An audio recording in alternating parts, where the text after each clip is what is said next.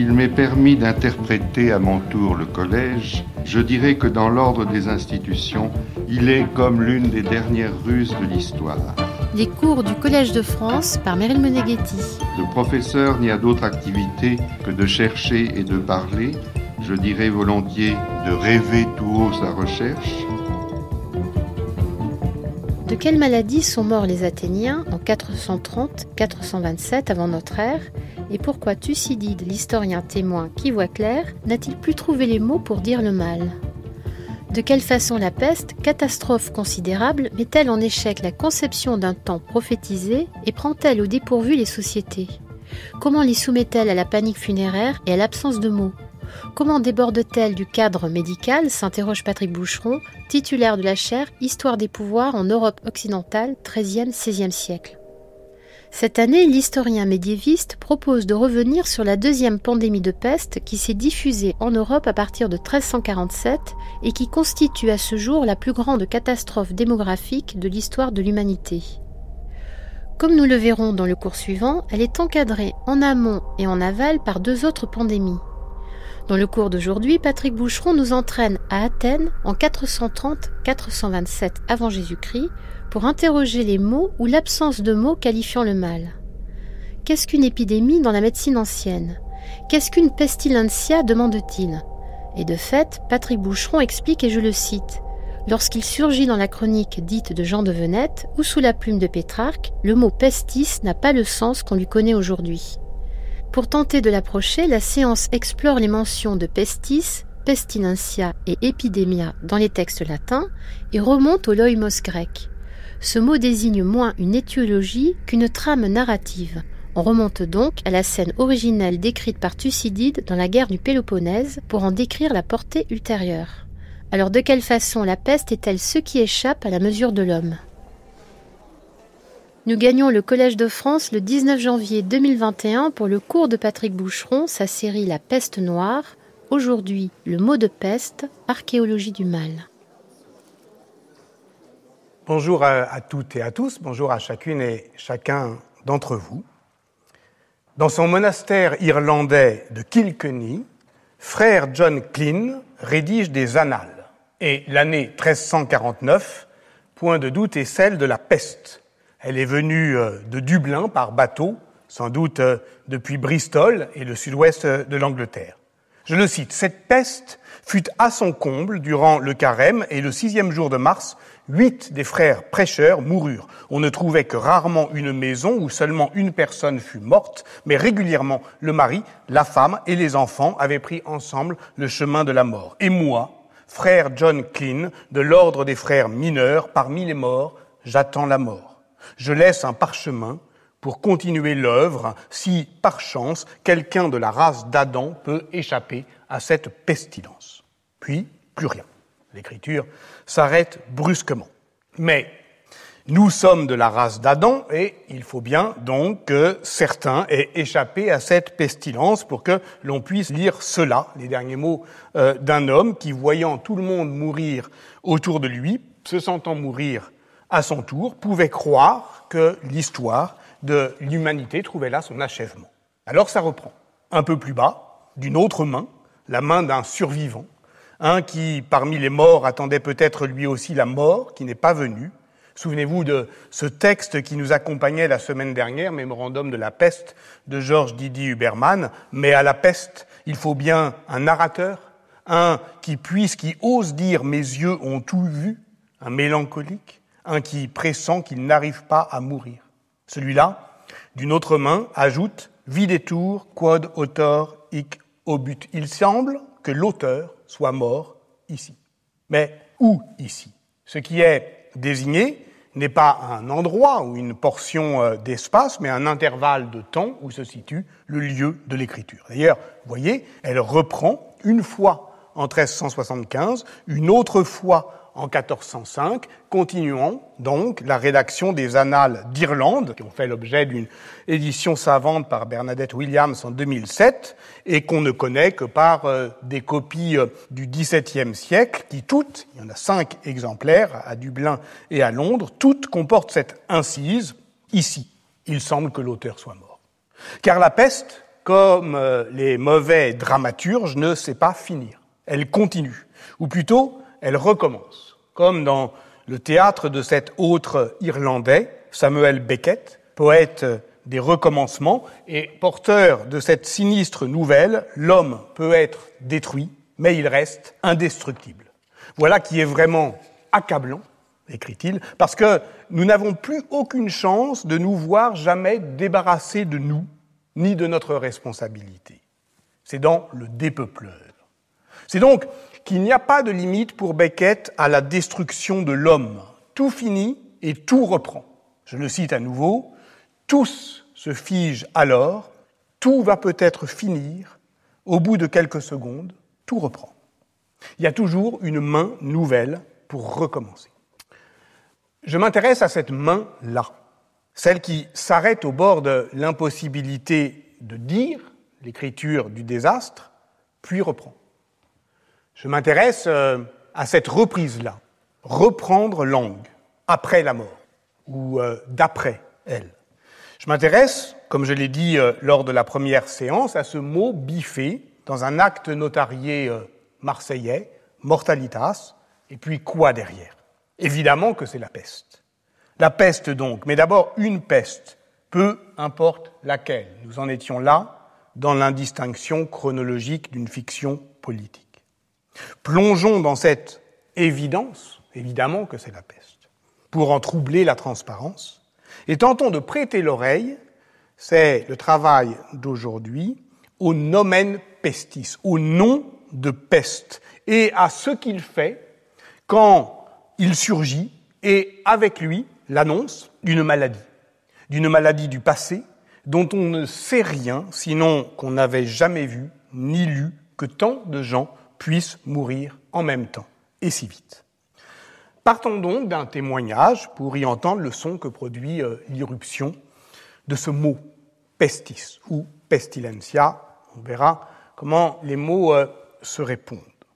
Ce témoignage, cela peut être euh, par exemple celui de Jean de Venette. Alors Jean de Venette, on sait désormais, depuis assez peu, que c'est l'auteur de cette chronique latine qu'on a longtemps pris à tort comme une continuation de la chronique de Guillaume de Nangis euh, rédigée à l'abbaye royale de Saint-Denis. Jean de Venette, c'est le prieur du couvent de l'ordre du Carmel, qui se situe alors sur la place Maubert, à Paris, il n'a pas l'ambition d'écrire ni une chronique universelle, ni une chronique royale. S'il prétend, je le cite, raconter les événements qui se produisent dans ce royaume et quelques-uns de ceux qui eurent lieu alentour, ce n'est pas pour euh, écrire une grande histoire universelle, mais seulement une chronique de type analytique où il cherche à distinguer le témoignage de la rumeur. Quoique d'origine paysanne, et témoignant d'évidentes sympathies euh, populaires, notamment lors des commotions de la moitié du XIVe siècle, Jean de Venette est un lettré qui peut euh, s'appuyer sur les ressources livresques de son ordre, l'ordre des Carmes, dont il devient euh, le supérieur en 1341. En tant que Carme, il défend justement une conception d'un temps annoncé, comme l'écrit Colette Beaune, éditrice de sa chronique latine. Entendez que c'est une temporalité orientés par la prophétie, et notamment par celle d'Élie et d'Élisée, fondateurs du mont Carmel de Jérusalem. Lorsque un carme fait vœu, euh, lorsqu'il entre dans euh, l'ordre, on lui dit euh, Vous serez les fils des prophètes. Alors, bien évidemment, la peste est annoncée par quelques signes astrologiques, mais c'est un événement qui, globalement, met en échec cette conception d'un temps prophétisé au mois d'août de cette année-là, on vit au-dessus de Paris, lit-on chez Jean de Venette, une étoile dans la direction de l'ouest, très grande et très claire, après l'heure de vêpres, alors que le soleil commençait à baisser. Ce n'était pas une comète comme les autres, elle paraissait fort grosse et semblait éclater en plusieurs rayons. Je laisse aux astronomes le soin d'en décider, mais il est bien possible que ce fut la pestilence qui allait venir bientôt à Paris et dans toute la France, comme ailleurs. Bien possible, mais pas certain. Voilà le fait saillant. Il faudrait alors imaginer qu'une catastrophe si considérable ait pris les hommes au dépourvu sans que Dieu ne daigne leur envoyer quelques avertissements pour les prévenir sous la forme de signes à déchiffrer. Telle est la tonalité générale de la suite du récit de ce carme qui voit effectivement, au fond, la prophétie mise en défaut, et je le cite à présent. Cette même année à Paris et dans le royaume de France, comme dans les autres parties du monde, ainsi que l'année suivante, il y eut une telle mortalité d'hommes et de femmes, plutôt les jeunes que les vieux, que l'on pouvait à peine les ensevelir. Donc d'abord le débordement. Tout de suite, la panique euh, funéraire. Les hommes, les femmes, les jeunes plus que les vieux, c'est une question euh, qui intéresse beaucoup la démographie euh, historique. En tout cas, retenons au moins ceci, scandale, les jeunes autant que les vieux. Je poursuis. Il n'était malade que deux ou trois jours et mourait rapidement, le corps presque sain, qui aujourd'hui était en bonne santé, demain était mort et porté en terre. Voilà l'autre scandale. Le monde est décidément vide de signes signe céleste, mais signe aussi euh, corporel de la maladie qui s'annonce. Vous voyez que nous sommes bien loin des visions hallucinées de la description d'un corps martyrisé euh, par euh, la peste, sillonné par les symptômes, comme on le lit par exemple chez Antonin Artaud, mais qui lui-même a lu toute la littérature de peste. Bon, d'abord parce que là, ce qu'on reconnaît en trois jours, mort presque en bonne santé, j'allais dire, ben, ce qu'on reconnaît, c'est la forme pulmonaire de la peste qui souffle les vivants comme des flammes frêles. Et il est vrai que la suite de la description euh, semble plutôt euh, concerner la peste bubonique. Ils avaient tout à coup des grosseurs sous les aisselles et dans l'aine, ou les deux, et l'apparition de ces grosseurs était un infaillible signe de mort, signum mortis. Donc là, pour la peste que nous reconnaissons comme bubonique, il y a un signe. Cette maladie, ou peste, était appelée épidémie par les médecins. Et ec infirmitas seu pestilentia a medicis epidemia, vocabatur.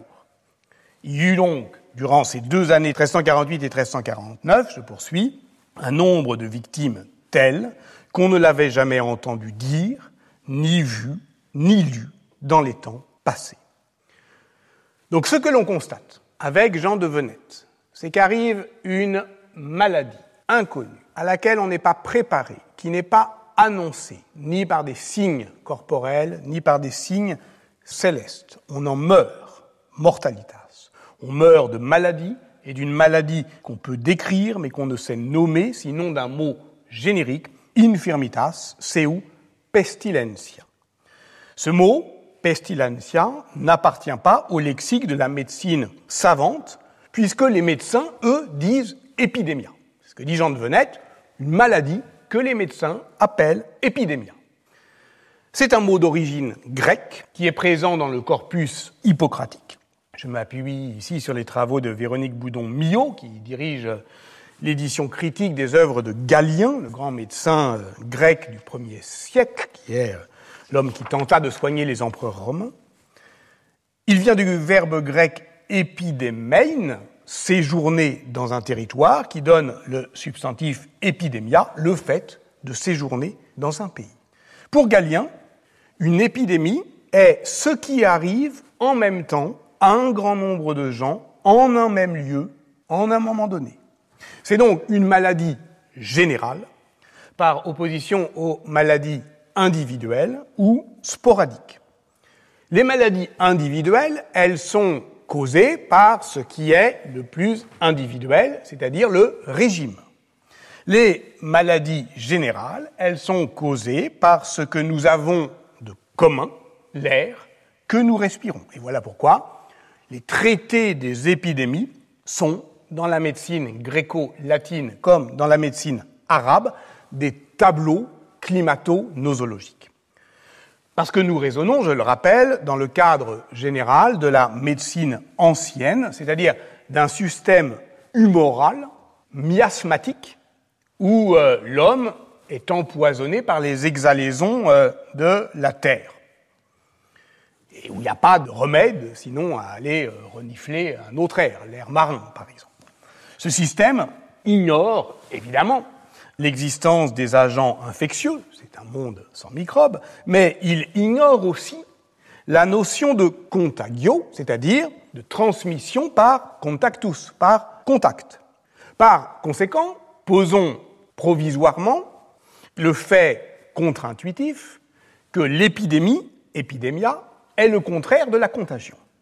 Je dis provisoirement parce que lorsque nous élargirons le corpus à d'autres types de textes médicaux et notamment ceux de la tradition islamique étudiés récemment par Justin Stearns, eh bien, on découvrira que les choses sont plus complexes que cela et qu'il est faux de penser que la notion de contagion euh, doit attendre le XVIe siècle pour être découverte.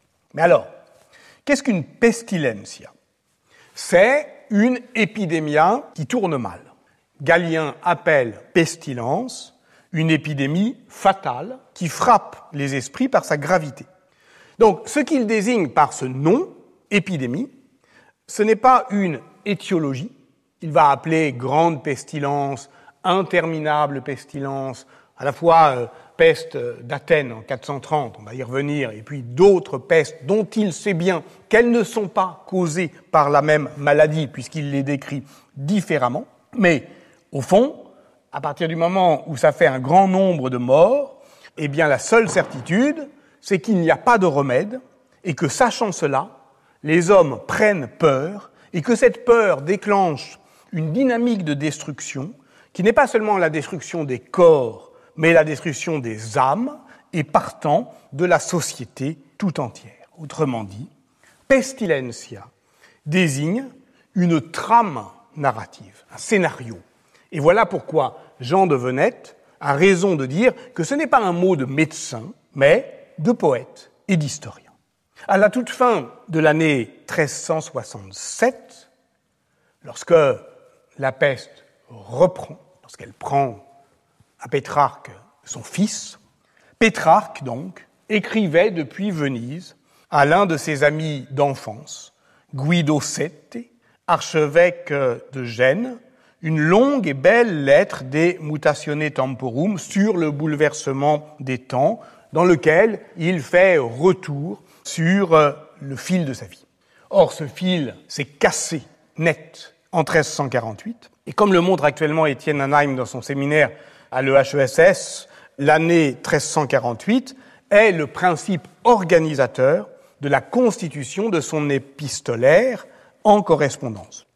Lorsque Pétrarque écrit cette lettre à son ami, nous savons que cet ami est déjà mort. Et il le sait peut-être lui-même, Pétrarque.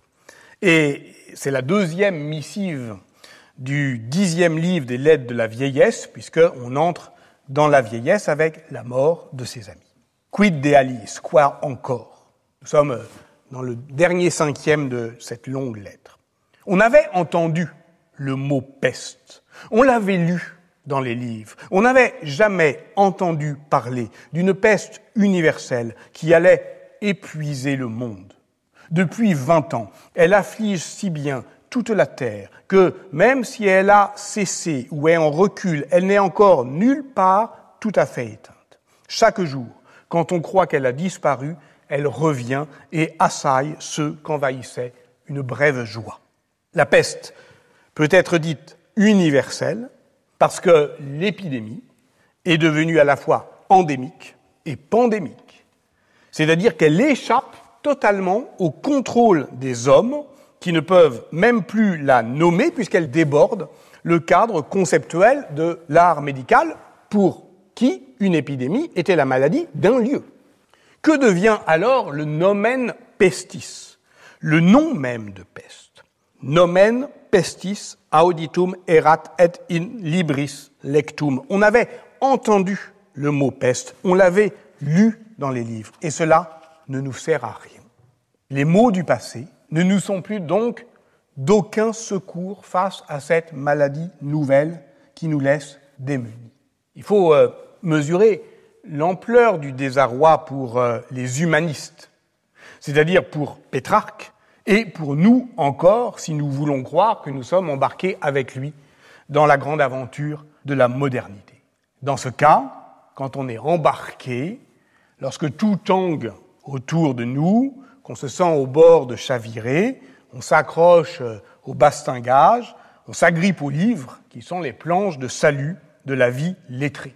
Mais que faire quand ces livres ne nous disent rien d'autre que cela, la peste et le mal Et l'homme ne peut rien contre le mal, puisque ce mal est ce manque qui gît au cœur du langage et qui empêche aux êtres parlants d'avoir raison du monde.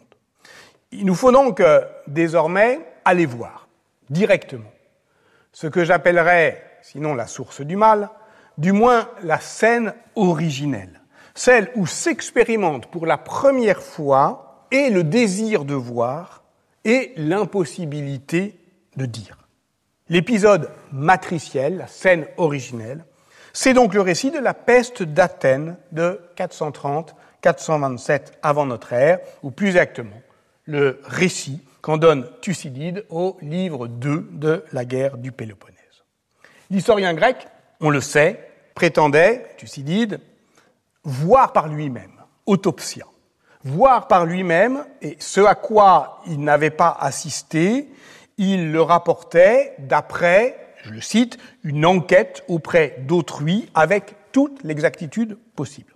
Sa méthode, du moins celle qu'il expose et revendique, est de traquer les séméiones, les indices, qui sont comme des points de lumière parsemant le réel, ou plus exactement des points où la lumière de la vérité euh, se réfléchit, et il procède en cela en juge et en médecin.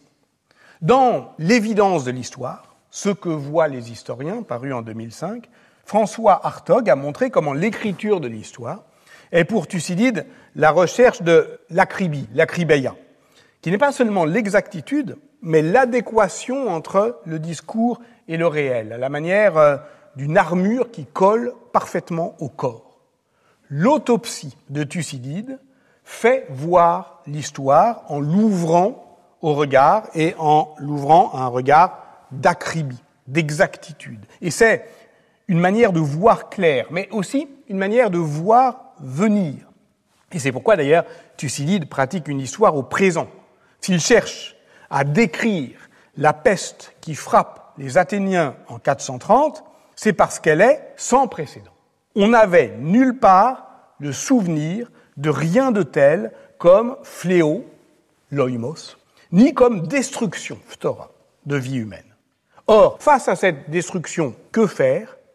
Eh bien, il faut dire comment la, je le cite d'après la traduction de Jacqueline de Romilly, comment la maladie se présentait, dire comment la maladie se présentait, les signes à observer, pour pouvoir le mieux, si jamais elle se reproduisait, profiter d'un savoir préalable et n'être pas devant l'inconnu.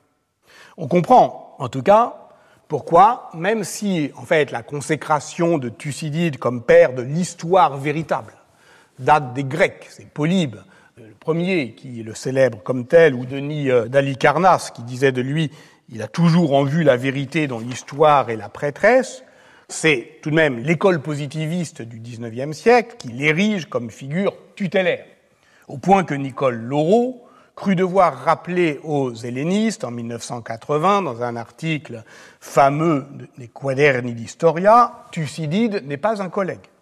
On insiste bien davantage aujourd'hui sur la proximité avec l'écriture tragique, par exemple. Dans un autre article, paru euh, en 1986 dans Métis, et tous ces articles viennent d'être euh, rassemblés dans un beau volume, toujours de Nicole Laureau, donc sous ce titre Thucydide a écrit la guerre du Péloponnèse et qui glose son incipit. Thucydide d'Athènes a rassemblé par écrit la guerre des Péloponnésiens et des Athéniens.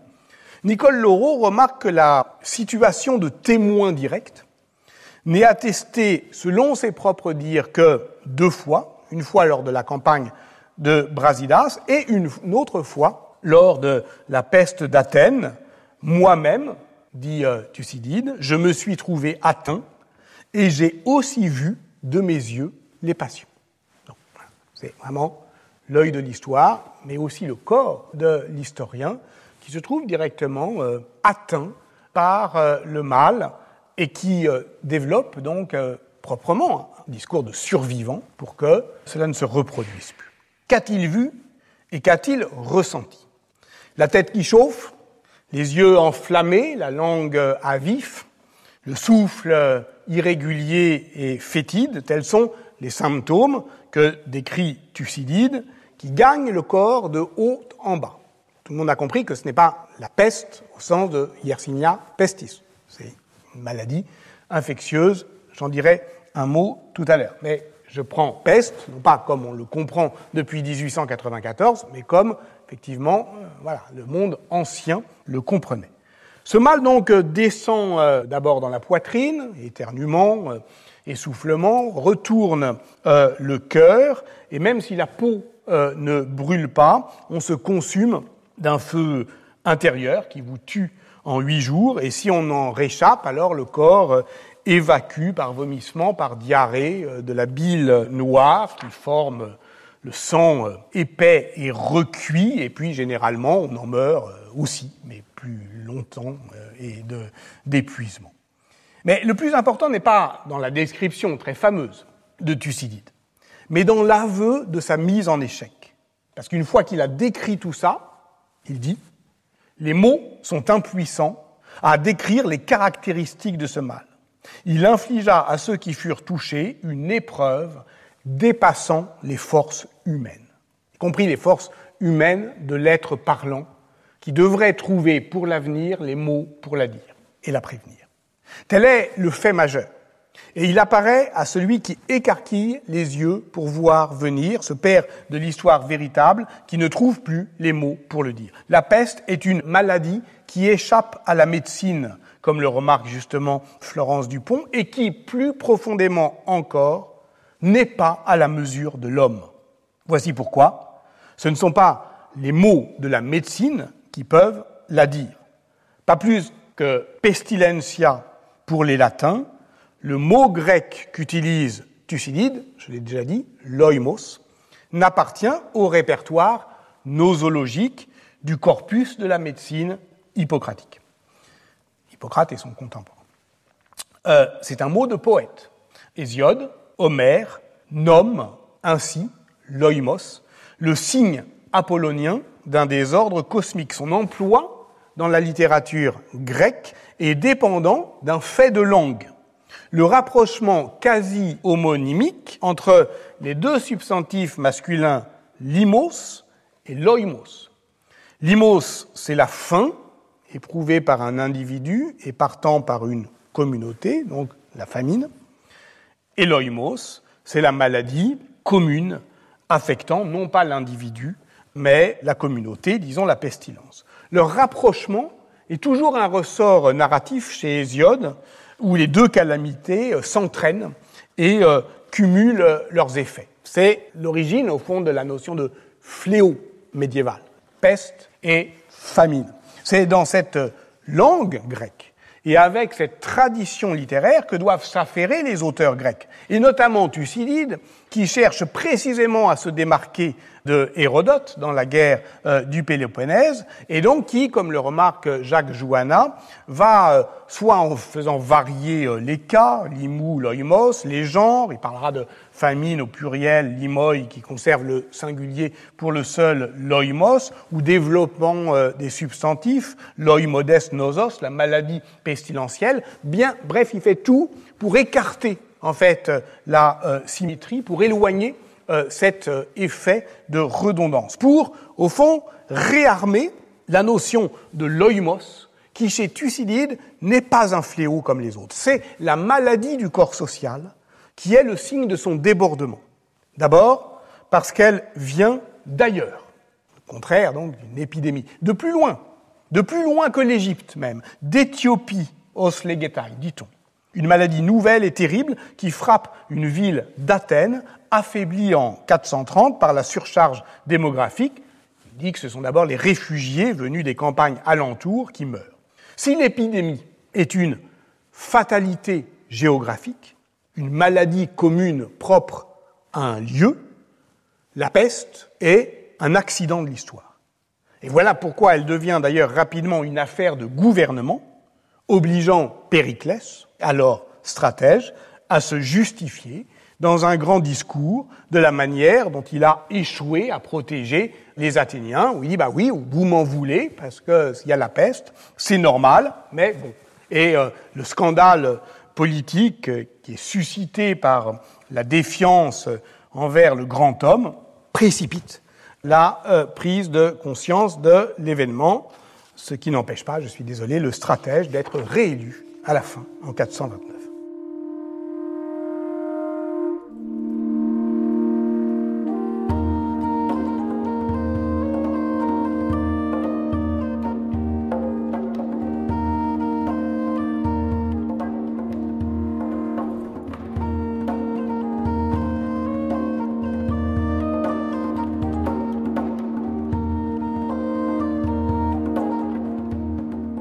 Collège de France et France Culture vous présente l'historien Patrick Boucheron, sa série La peste noire. Aujourd'hui, le mot de peste, archéologie du mal.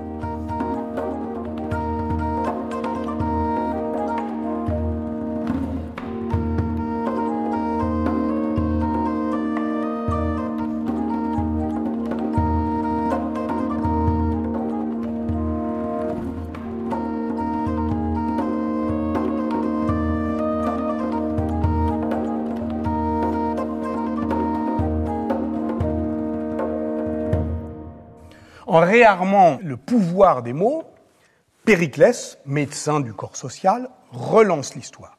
Parce que celle-ci était à l'arrêt, était figée dans un présentisme interminable et poisseux. Sans mémoire et sans espoir, il s'installait dans le présent, écrit euh, Albert Camus euh, dans La peste, commentant ici strictement Thucydide. Sans mémoire et sans espoir, il s'installait dans le présent. Ni diagnostic, ni pronostic. Les mots font défaut aux gouvernants comme aux médecins et aux médecins comme aux prêtres. Les oracles ont failli. On se souvient alors, dit euh, Thucydide, de cet oracle de Delphes, ce vers delphique, on verra arriver la guerre dorienne et avec elle l'épidémie. Mais on avait oublié le bon mot. Était-ce limos ou loimos? Toujours euh, cette langue qui fourche non double sur le bout de la langue. Ce n'est pas qu'on avait oublié, c'est qu'on se disputait. Il y eut désaccord, écrit Thucydide. Et l'on sait que ce désaccord sur le sens des mots est proprement l'amorce de la guerre civile. On décida donc d'ajuster la prophétie aux besoins du présent et l'on dit finalement loimos. Et Thucydide commente de ce trait prodigieux les gens réglaient en effet leurs souvenirs sur ce qui leur arrivait. Il n'y a pas eu d'oracle, donc il n'y aura pas de remède. Devant l'inconnu, les euh, médecins renoncèrent, s'abandonnant au mal. Ce que dit Thucydide décrit donc très exactement ce découragement et comment ce découragement fut à l'origine d'un désordre moral croissant. C'est que selon une autre formule célèbre, qui est la clé de cette fiction politique de la société de peste que l'on explorait la semaine dernière, l'on ne se sentait plus tenu ni par la crainte des dieux, ni par les lois des hommes. Donc, va pour les satisfactions euh, rapides de la débauche, puisque avant de la voir s'abattre, on trouvait bien normal de profiter un peu de la vie. Je cite toujours Thucydide.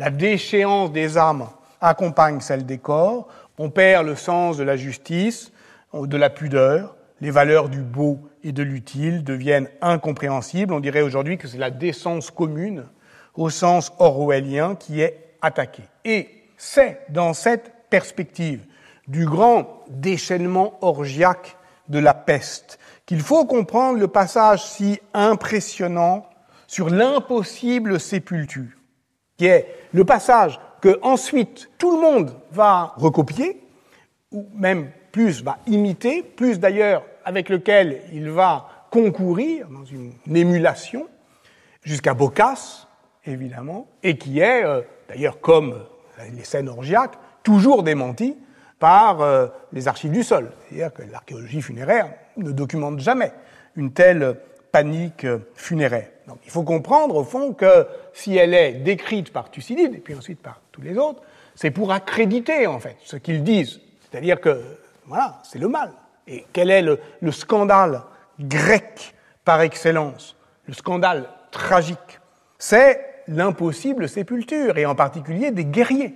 Car ne l'oublions pas, Thucydide écrit la guerre du Péloponnèse.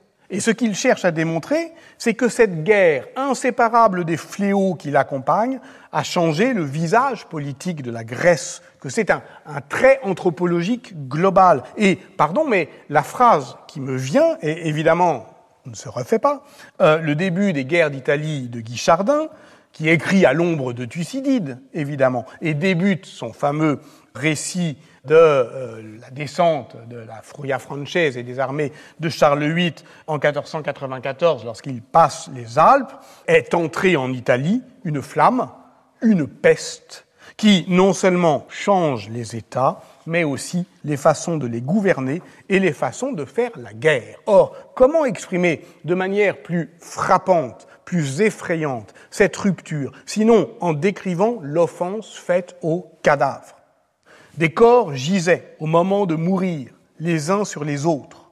On ne prenait plus la peine de les ensevelir. Les voici donc qui débordent. Les voici jusque dans les lieux sacrés. Et ici intervient le passage essentiel. C'est ainsi que furent bouleversés tous les usages observés auparavant pour les sépultures. Chacun ensevelissait comme il pouvait et beaucoup eurent recours à des modes de funérailles scandaleux. On retrouve donc ici D'ailleurs, un autre article de Nicole Leroux, paru toujours dans Métis en 1997, un absent de l'histoire, le corps, dans euh, l'historiographie euh. Ce que montre Leroux, c'est que, évidemment que ce corps meurtri, c'est le soma de la cité, frappé d'asthénie. Asthénéia dit à la fois la faiblesse et la maladie. Évidemment que ce qu'il faut montrer, c'est que Athènes entre dans la guerre exsangue, et que c'est aussi une fatigue démocratique, et que parce que c'est une fatigue démocratique, il faut un homme avisé, un gouvernant comme Périclès pour la soulager. Mais il convient aussi de démétaphoriser le corps du texte. Il s'agit bien, là aussi, du corps des hommes. Comment souffre-t-il? Le sang ne coule pas, mais le corps se vide de sa bile noire, et à cette maladie politique, effectivement, eh bien, il faut euh, des remèdes politiques. N'oublions pas que dans le récit de Thucydide, la peste de 430 est le récit d'une entrée en guerre. Mais pas comme euh, dans le chant premier de l'Iliade où la peste est le partenaire de la guerre qui se joint aux armes pour dompter les Achéens. Ici, ce n'est pas seulement que les Athéniens entrent en guerre affaiblis, déjà vaincus par le mal, c'est que l'épitaphios, la destruction, ne peut être que déshéroïsée. Dans le lexique grec, cela revient à la déviriliser. Je, l'ai dit, euh, le récit de la maladie descend toujours de la tête aux extrémités du corps et très explicitement, Thucydide décrit la manière dont le loïmos atrophie les organes sexuels des guerriers. Cette castration a d'ailleurs son pendant linguistique Nicole Laureau remarque que ce ne sont pas des andrés, des hommes virils, qui meurent, mais des anthropoi, des êtres humains. C'est intéressant parce que je pense que proposer une histoire genrée de la peste, c'est pas seulement euh, s'intéresser à la répartition euh, par sexe de la mortalité, mais bien se demander ce qu'elle fait aux critères de genre. Et ici, les hommes meurent comme les femmes, de la même manière et autant. Et donc, il ne peut pas y avoir d'oraison funèbre pour les pestiférer. Ils sont privés de cette belle mort qui ménage toujours la possibilité d'une victoire dans la catastrophe. Autrement dit, la guerre commence et c'est déjà une défaite puisque la belle mort est finie. Il faut aller jusqu'au bout, de cette logique du texte de Thucydide pour ne pas ensuite être dupe de toutes ces reprises médiévales. Mais malgré tout, il y a bien eu euh, une peste, euh, enfin en tout cas une maladie, euh, à Athènes et dans l'Attique entre 430 et 427. C'est une métaphore, mais il faut aussi la démétaphoriser. Pratiquement aucune historienne ou aucun historien aujourd'hui ne doute de l'existence de cet événement. Donc, c'est une maladie. Mais laquelle? Alors, je l'ai dit, Thucydide fournit un certain nombre de symptômes, la fièvre, la diarrhée, euh, la langue qui devient sanguinolente, l'éruption de flictène et d'ulcères. Il affirme que les chiens et les oiseaux charognards n'approchaient pas les cadavres et que ceux qui euh, avaient dévoré euh, par mégarde mouraient. Il remarque que ceux qui en réchappent ne sont pas atteints une seconde fois de façon mortelle, ce qui est une excellente définition de l'immunité acquise. Et pour le reste, et même s'il existe depuis euh, la fin du XIXe siècle une centaine de propositions savantes de diagnostic euh, rétrospectif, aucune n'est susceptible de faire consensus dans la communauté savante, et pour une raison qui, à mon avis, est, celle que je tente d'exposer, c'est-à-dire que euh, ce que dit euh, Thucydide, c'est qu'on ne peut pas le dire, et donc il donne des indices, mais pas assez, suffisamment pour relancer euh, le tourniquet interprétatif, mais, mais, pas assez justement pour l'arrêter. Donc, ce qu'on sait, c'est qu'il s'agit manifestement d'une infection virale qui provoque un choc toxique, mais qui ne correspond à aucune maladie dans sa forme actuelle. La variole est l'hypothèse la plus fréquente et la plus ancienne, puisque en fait c'est le médecin grec persan Rhazès qui l'avait déjà proposé dans son traité de 910, mais dans ce cas, c'est pas la nôtre, si j'ose dire. C'est pas la même pathologie que celle qui a notamment euh, ravagé euh, le continent américain au XVIe siècle et qui est, je le rappelle, la seule maladie infectieuse d'origine virale dont l'OMS a déclaré euh, l'extinction, l'éradication en 1980 à la suite d'une campagne mondiale de vaccination. On a proposé euh, d'autres euh, rétro-diagnostics, le typhus, la rougeole, la fièvre d'Ebola et la fièvre typhoïde qui ne correspond pas vraiment à l'étiologie décrite par Thucydide, mais euh, dont le, cours, le cours de cette hypothèse remonte actuellement du fait des travaux de l'équipe de, de, Manolis Papagrigorakis, qui a trouvé trois squelettes. Alors bon, sont-ils bien datés? Est-ce qu'il n'y a pas de contamination de l'échantillon? Mais trois squelettes euh, qui correspondraient à, ce moment-là de la peste et euh, l'analyse ADN de la pulpe dentaire des restes osseux de ces sépultures donne plutôt euh, la fièvre typhoïde. Ça reste très fragile, mais ça prouve au moins que seule la paléomicrobiologie pourrait à l'avenir trancher. Une question que la philologie laisse indécidable pour des raisons qui sont, à mon avis, des raisons structurelles au texte. On pourrait dire la même chose de la mesure de l'impact démographique. Là encore, il y, a, des pages et des pages, mais finalement, ça repose sur une extrapolation euh, bien euh, mince d'un passage de Thucydide qui euh, signale la mort de 1050 hoplites sur 4000 en 40 jours la première année de l'épidémie. Bon, voilà, donc après, si on, on évalue la population d'Athènes et de l'Attique, ça donnerait 75 000 morts ou un peu plus, entre 430 et 426. Tout aussi hypothétique d'ailleurs est euh, la mesure de son empreinte sur euh, l'imaginaire. Dans un livre paru en 2008 euh, sous le titre Plague and the Athenian Imagination, Robin Mitchell Boyask s'y est essayé en cherchant la présence de la pestilence dans six tragédies d'Échille et de Sophocle sous la forme différée et déplacé de la latence, qui est au fond euh, la forme d'expression que l'on cherche. Une chose est, bien probable, c'est que c'est cette maladie-là qui a suscité l'installation du culte d'Asclépios euh, dans la ville d'Athènes et en un lieu qui est tout sauf anodin, puisqu'on bâtit son temple en contrebas du théâtre de Dionysos, et que peut-être c'est une hypothèse euh, que Sophocle a été un prêtre d'Asclépios, que ce qui est représenté euh, dans l'Hippolyte d'Euripide ou dans l'Oedipe de Sophocle, c'est donc aussi la possibilité de la guérison théâtrale du corps social par l'expiation tragique. Mais je dirais que plus euh, profondément, ce lien entre la peste et la tragédie nous ramène à l'écriture tragique de Thucydide et à la mesure de ce que les euh, philologues appellent aussi une contamination textuelle, c'est-à-dire la manière dont son récit de la description de cette maladie à Athènes s'impose à la littérature gréco-romaine sous le nom générique, scénaristique de Pestis. C'est évidemment dans la tradition de la langue grecque, dans ce cas-là c'est l'oïmos, que l'on peut suivre les motifs thucydidéens. Dans le récit de Procope de Césarée, de la peste dite de Justinien, qui frappe Constantinople au printemps 542, mais ça on en parlera plus tard, les symptômes du loïmos ne sont pas du tout les mêmes, parce que pour le coup, euh, la peste dite justinienne, bah, c'est la peste euh, médicale, celle de Yersina pestis, la première pandémie mais la description des conséquences sociales et politiques est décalquée sur celle de Thucydide.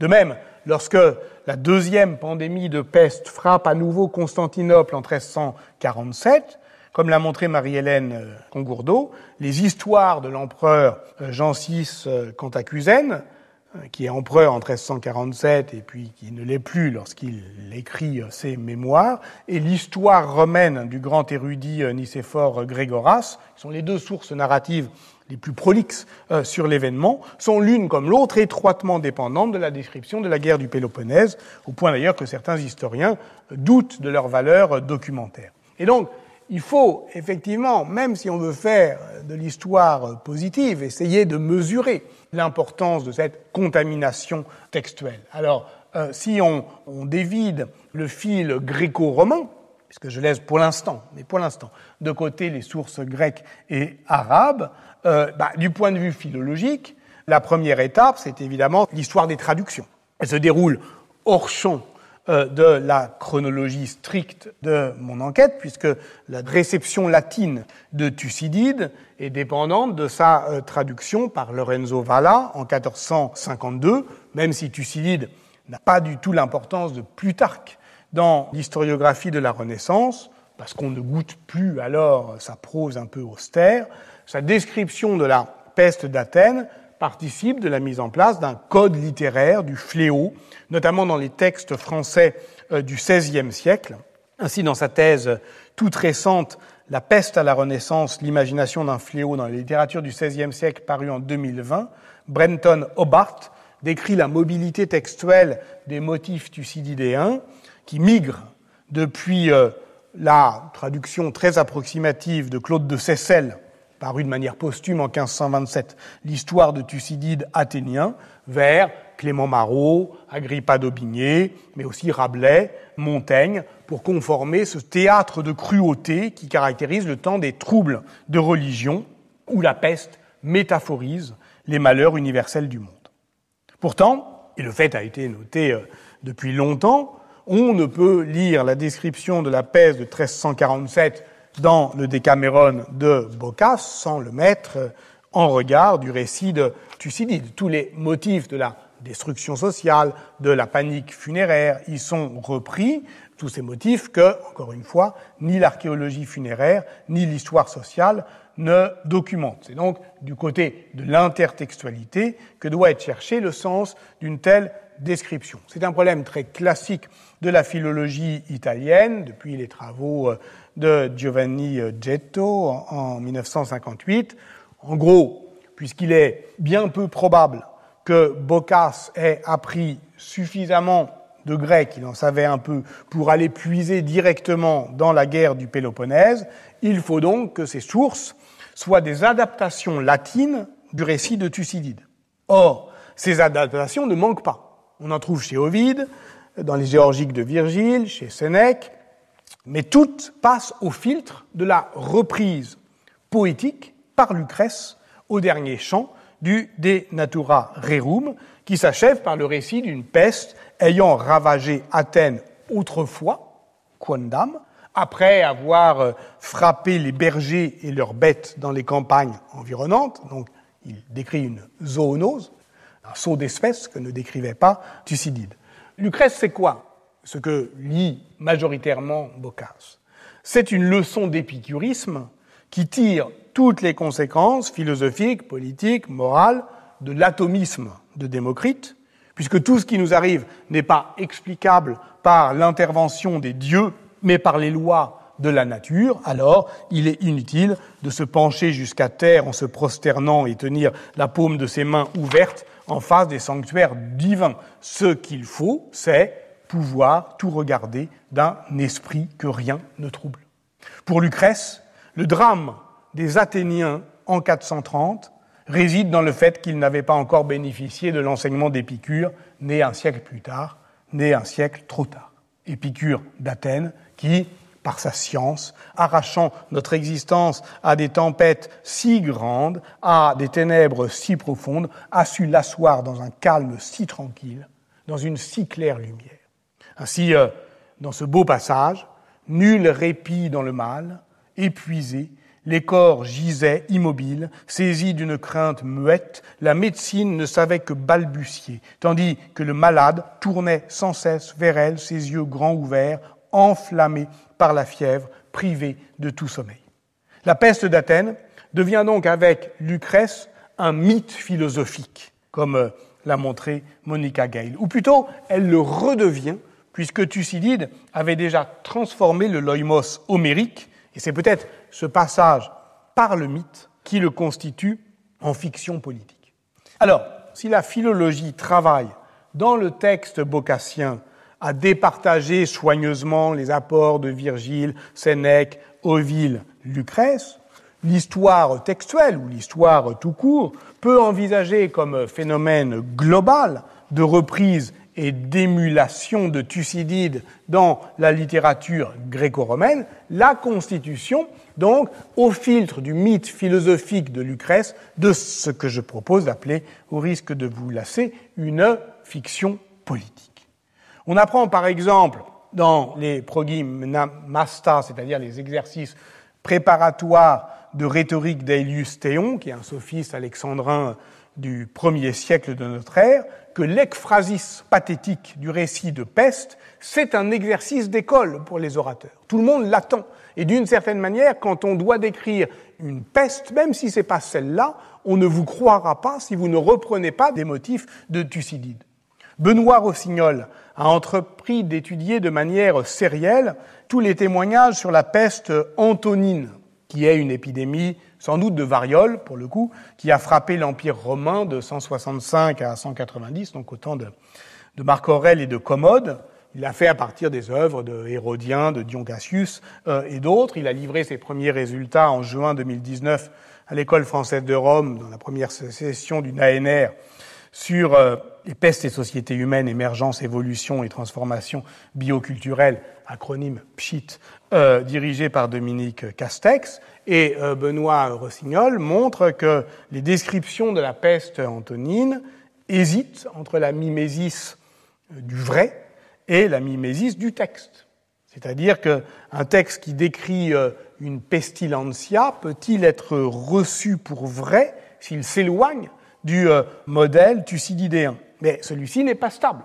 Et certains de ces motifs s'épuisent. D'autres, par exemple la présence ou non d'une zoonose, depuis Lucrèce, s'imposent à la faveur d'une contamination progressive par la littérature médicale. On avait entendu le mot peste, on l'avait lu dans les livres, on n'avait jamais entendu parler d'une peste universelle qui allait épuiser le monde, écrivait Pétrarque. Que désigne au total le nomen pestis? On pourrait dire les choses simplement. La peste, c'est le mal. Le mal en général. Le mal absolument. Chez les encyclopédistes du premier siècle déjà, dans les histoires naturelles de Pline l'Ancien, comme dans le De Medicina de Cels, pestis et pestilentia, ainsi que les adjectifs pestens et pestifères, désignent le monde exubérant du danger et de la mort. Les animaux tueurs, comme le crocodile, sont des pestes, tout comme les animaux venimeux, comme euh, le scorpion, petit mais pernicieux, comme euh, les euh, sauterelles, certaines plantes même, le suc des mandragores est un poison, une peste, écrit Pline. Et dans un colloque sur l'oimos pestis peste qui s'est tenu à Marseille en octobre 2020, Valérie Bonnet, qui est historienne de la pharmacopée euh, plinienne, a montré que pestis ne désignait au fond que cela, une mort atroce et la peur qu'elle inspire, y compris quand c'est des petites choses, comme des sauterelles. C'est ça une peste, c'est pour ça qu'on peut appeler sa petite nièce peste. Ça a à voir avec la peur.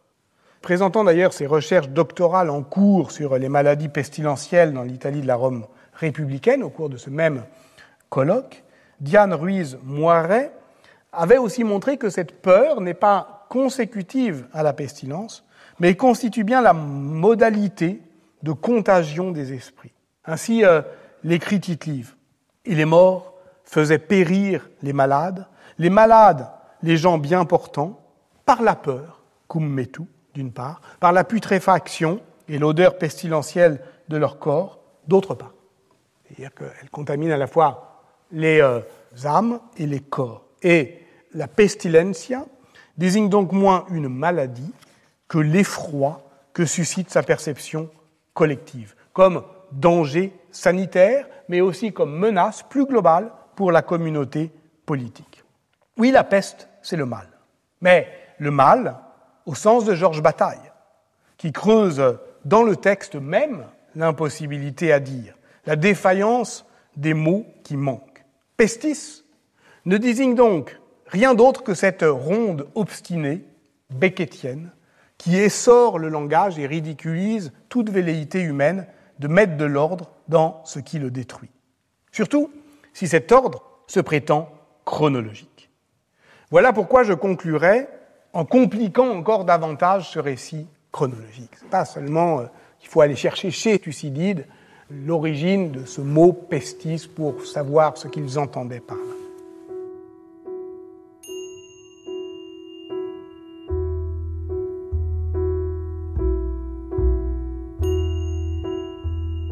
C'était les cours du Collège de France. Vous venez d'écouter l'historien médiéviste Patrick Boucheron, sa série La peste noire. Aujourd'hui, le mot de peste, archéologie du mal.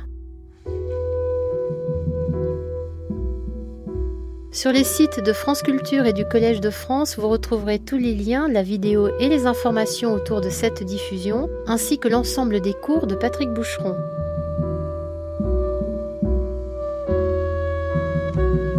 Sa leçon inaugurale intitulée Ce que peut l'histoire a été publiée chez Fayard en 2020 avec le Collège de France et elle est disponible en édition électronique.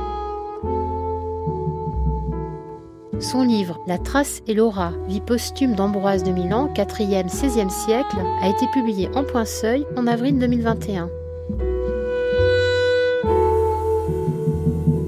Réalisation Laurelène Planchet. Présentation et coordination, Meryl Meneghetti. Demain, il sera notamment question de la découverte du bacille de la peste par Alexandre Yersin à Hong Kong en 1894. Je vous souhaite une agréable journée à l'écoute de France Culture.